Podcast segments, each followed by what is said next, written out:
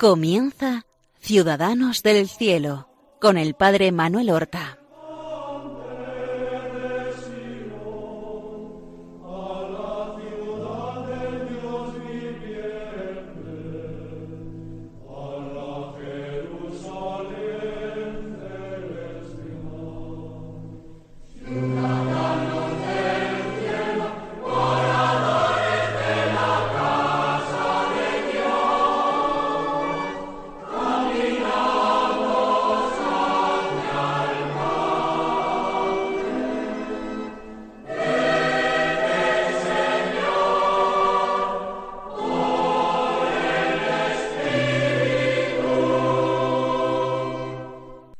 Buenos días, queridos amigos, seguidores del programa Ciudadanos del Cielo que realizamos cada semana en las ondas de Radio María, la radio de la Virgen. Un programa para conocer mejor a nuestros hermanos los santos y de esta manera poder imitar sus virtudes y seguir la senda que ellos comenzaron, tomando en serio el Evangelio, viviendo según el Santo Evangelio, convirtiéndose en otros Cristos para sus hermanos.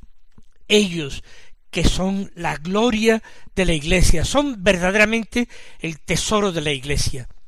Los tesoros de la Iglesia no consisten en los hermosísimos, bellísimos museos que hay propiedad de la Iglesia en todo el mundo, no son los magníficos edificios, los templos, lo más hermoso y lo más valioso de la iglesia son los santos.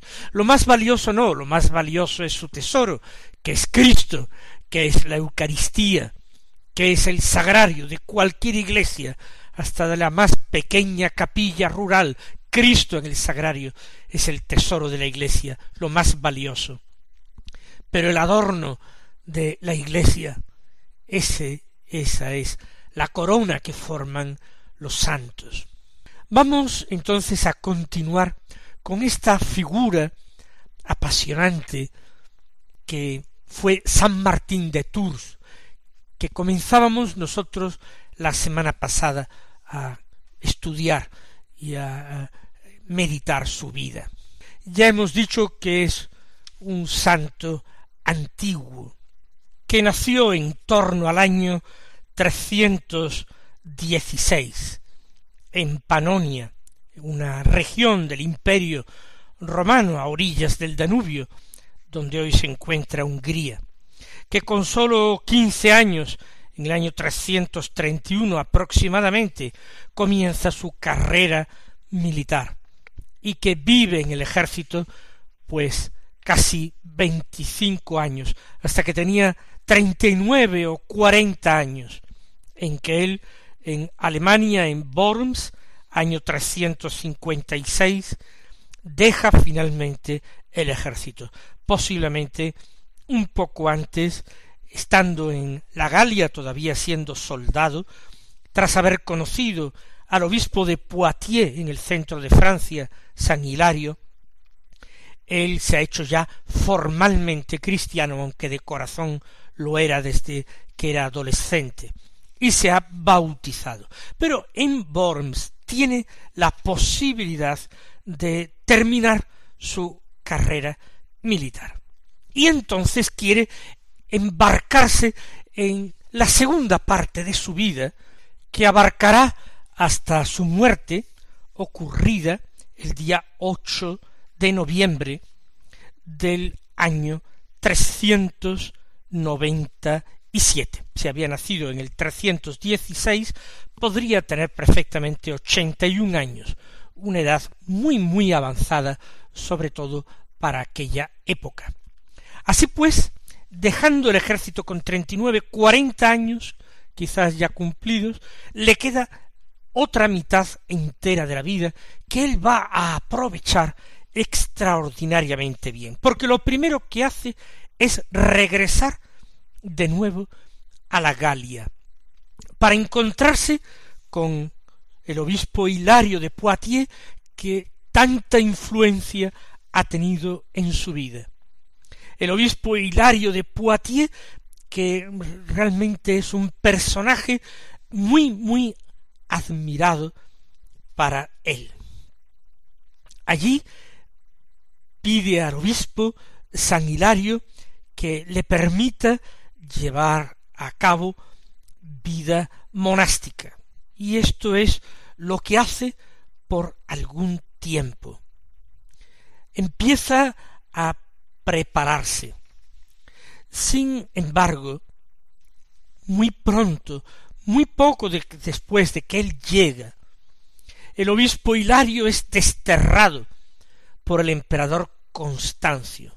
Y por eso, porque su obispo Hilario es desterrado al oriente, él también decide partir al oriente para acompañarle, pero tiene una buena idea.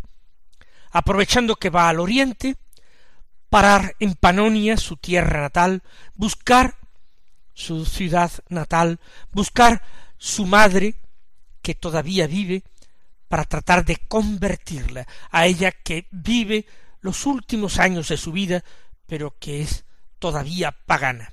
Quiere compartir con aquella que le ha dado la vida, quiere compartir la fe que a él mismo le da una vida infinitamente superior, la vida en Cristo. No sabemos exactamente lo que acontece, pero sí es cierto que él convierte a su madre, que muere finalmente cristiana. El Evangelio se va abriendo paso en todas partes, en la Galia, en Alemania, en Panonia, pero todavía hay muchos paganos. Y lo que es peor, hay cristianos que se han eh, orientado hacia el error. Se ha encendido la herejía arriana que causa estragos, sobre todo en esos pueblos que rodean las fronteras del imperio romano. No termina de reunirse con el obispo Hilario en el oriente, sino que después de Panonia encamina sus pasos a Italia. Él siente ya deseos grandes de ser solo para Cristo. Posiblemente en Poitiers junto a Hilario ha empezado a hacer algún experimento de vida monástica. Y ahora se dirige al norte de Italia, concretamente hacia Milán. Y allí en las cercanías de Milán hay ermitaños y monjes y él comienza a vivir vida monástica allí. No sabemos si en compañía de alguien o en soledad. Pero esta experiencia también dura poco, un obispo arriano comprueba que él es católico convencido, que no renuncia a esa fe que profesó en su bautismo, y manda, con ayuda del brazo secular, azotarle y después expulsarle de su diócesis. Acompañado de un sacerdote que también eh, buscaba la soledad del desierto para vivir, llegan a Génova y cerca de la costa de Génova, eh, descubren, se les informa de tal cosa, que hay un islote cerca de la costa, muy rocoso, sin vegetación apenas, un islote habitado sobre todo por gaviotas y otras aves marinas, con muy pocas posibilidades allí de sobrevivir, pero desde luego totalmente solitario, no hay ninguna población en aquel islote. Le llaman la ínsula Galinaria, y allí logra embarcarse y que lo dejen allí en una soledad y una pobreza aterradoras. Pasa meses en la ínsula Galinaria. Periódicamente lo visitan desde el continente y le llevan alguna provisión. Escasa.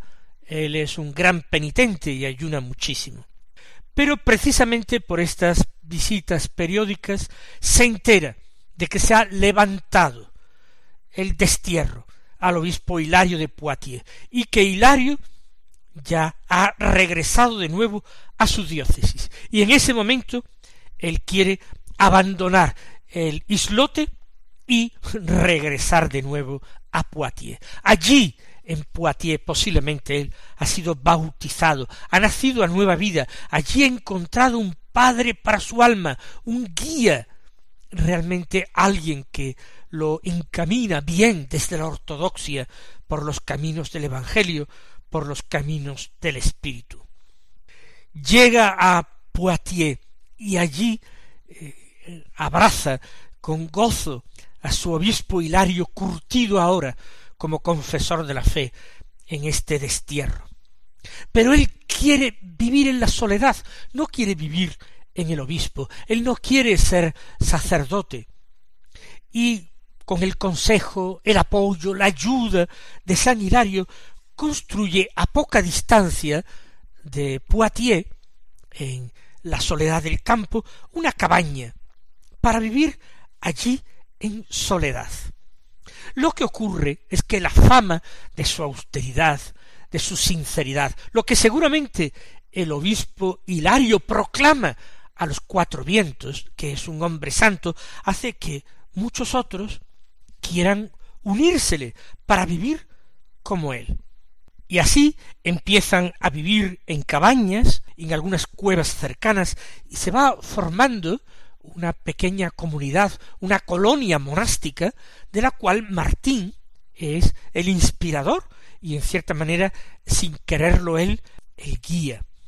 Se visten unas melotas o melotes, que es una especie de pelliza de piel que les servía como abrigo, como refugio del sol, como eh, colchón para acostarse encima, comían solamente una vez al día, al atardecer, al anochecer, puesto ya el sol, no bebían vino, y constituyen formalmente con la inspiración de eh, Hilario de Poitiers, que los guía, el primer monasterio formal comunitario de toda la Galia. El monasterio de Ligouget es un pueblo cercano a Poitiers hoy día. Hoy día sigue existiendo el monasterio de San Martín, lo que ocurre es que hoy día la comunidad que lo habita es una comunidad benedictina. En aquel tiempo no pertenecían a ninguna orden religiosa. Esto tiene lugar en torno al año 360. Tendrá unos cuarenta y cuatro años Martín. Se han encontrado en excavaciones restos de una primitiva iglesia pequeña, románica, es la primitiva iglesia de San Martín, antiquísima. Ligouget va atrayendo personas, no sólo de los alrededores, sino de todas las Galias y de más allá de las Galias. Hay personas que van a consagrarse a Dios para siempre allí, pero otras personas vienen simplemente a pasar temporadas, diríamos retiros de varios meses, para fortalecerse en el espíritu. Algunos iban a conocerlo y luego se quedaban, otros después de algunos meses de convivencia marchaban muy fortalecidos. Y es que en Liuye se les daba también una formación espiritual, se les reconfortaba, se les fortalecía frente al arrianismo con la doctrina ortodoxa. Fue un foco de luz y desde Ligouget muchos monjes irán partiendo a lo largo de los años como misioneros, como verdaderos apóstoles para iluminar con la luz de Cristo a los paganos por toda Europa, para debatir con los herejes, con los arrianos. Es un centro verdadero de formación de apóstoles, de misioneros. La vida de Martín, de ese Martín cuarentón que está ya en la mediado la, la década de sus cuarenta años, cuarenta y cuatro, cuarenta y cinco años, se va a prolongar allí unos diez años diez años tranquilos, de crecimiento interior, en que él se está convirtiendo verdaderamente en padre de monjes. Fíjense que es en estos años cuando es elegido papa el español San Damaso, Es en estos años cuando del oriente llega aquel dálmata, croata, a Roma, Jerónimo, cuando él en la corte romana va a censurar los falsos monjes y luego vuelto al oriente en Belén va a inaugurar una nueva forma de vida monástica. Son los mismos años, es este extraordinario siglo cuarto, este final del siglo cuarto. Jerónimo vivirá todavía hasta bien entrado el siglo quinto, mientras que Martín al final del siglo, como hemos, como hemos dicho en el año cuatro, siete, morirá santamente. Pero volvamos al discurso de nuestras reflexiones. Son diez años que él pasa muy bien, tranquilo, creciendo espiritualmente en virtudes, siendo luz para muchos que vienen a buscar en la soledad una forma de servir a Cristo, padre de monjes y verdadero maestro de apóstoles y misioneros. Pero ahora ocurre un acontecimiento.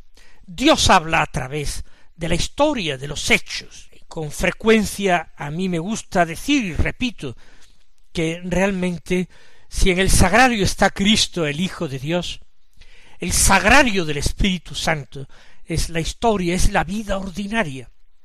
Martín no podía imaginar lo que se le venía encima. Él tiene ya cincuenta y cuatro años.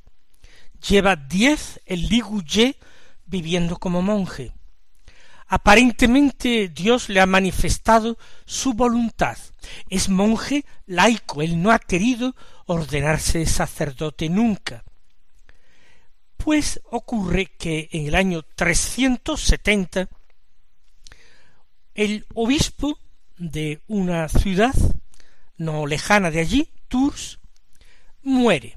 En aquel tiempo eh, es el mismo pueblo, los cristianos que viven en aquel lugar los que eligen a su obispo, que es luego consagrado por los obispos de las diócesis vecinas. Pues al morir el obispo piensan en Martín, que es padre de monjes, que tiene energía, sabiduría y sobre todo santidad. La dificultad era que Martín, como hemos dicho, no quería ser sacerdote. Entonces lo engañan Sí, sí, literalmente le montan una trampa. Le piden que vaya a Tours, diciendo que hay un enfermo, que quiere su compañía, que se vería muy aliviado y consolado en su enfermedad si acudiera Martín, y que es una persona importante de la comunidad, a quien sería de justicia atenderle. Marín Martín, hombre lleno de caridad, desde su juventud, emprende el camino a Tours. Y allí descubre la trampa. Echan mano de él porque casi a la fuerza van a ordenarle sacerdote inmediatamente obispo de la ciudad. Es el 4 de julio del año trescientos setenta y él no puede volver a Ligugé, a su querido monasterio, porque tiene que quedarse en su diócesis. Él, un monje contemplativo, extraordinariamente penitente, dado a grandes ayunos, dado a grandes austeridades, él tiene que vivir de otra manera, eh, organizar al clero y al pueblo de la diócesis, sin perder esa dimensión misionera que ha brotado ya desde su deseo de convertir a su madre que le hizo regresar a Panonia. Cerca de Poitiers, él va a edificar un pequeño monasterio y va a vivir en una celda pobrísima casi una cabaña, una celda de madera, con algunos compañeros. Ese será el centro de su diócesis, desde allí irá a visitar las distintas ciudades y pueblos de su diócesis a predicar, a confirmar en la fe a sus hermanos, ese pequeño monasterio será obispo y monje. Y desde este eh, pequeño monasterio cerca de Poitiers, llamado Marmoutier, se va a convertir en un pequeño Ligouye, un foco de irradiación de evangelio para todas las Galias. Pero llamemos la atención sobre una circunstancia. Desde el edicto de Milán, dado por el emperador Constantino en el año 313, tres años seguramente antes de que naciera nuestro santo, las conversiones al cristianismo habían ido siendo cada vez más frecuentes e incluso masivas. Estamos en el año 370, cuando lo eligen obispo. En el 380 será el emperador español Teodosio quien dictará el edicto de Tesalónica haciendo del cristianismo la religión oficial del imperio ocurre que crece mucho el número de los cristianos, pero entran en la Iglesia por conveniencia, por interés. Ya muchos cristianos no tienen la fe aquilatada en mil y una pruebas de los mártires. Ya los cristianos son también tibios. Frente a esto reacciona Martín, lo ve como el gran peligro de su tiempo trata no solamente de convertir paganos al cristianismo, trata de que los cristianos vivan fervorosamente. Se empeña en la tarea de reformar las costumbres del pueblo, que iban relajándose cada vez más desde el final de las persecuciones, desde que ser cristiano no costaba nada cuánto han cambiado los tiempos. Hoy día ningún cristiano quiere oír hablar de esfuerzo, de sacrificio, de renuncia. Uno tiene que tener todo lo que le apetezca, uno tiene que ser feliz, e incluso se argumenta diciendo que lo contrario no puede ser querido por Dios. O sea, que la cruz no puede ser querida por Dios. Eso piensan algunos cristianos mundanos. Y Martín, con el ejemplo primero de su vida y después con su palabra y desplegando una gran actividad apostólica, se esfuerza en ser un buen obispo al mismo tiempo que un buen monje. La próxima semana continuaremos narrando esta vida apasionante que ha dejado una huella tan grande en la Iglesia. Hasta entonces, mis queridos hermanos, recibid la bendición del Señor.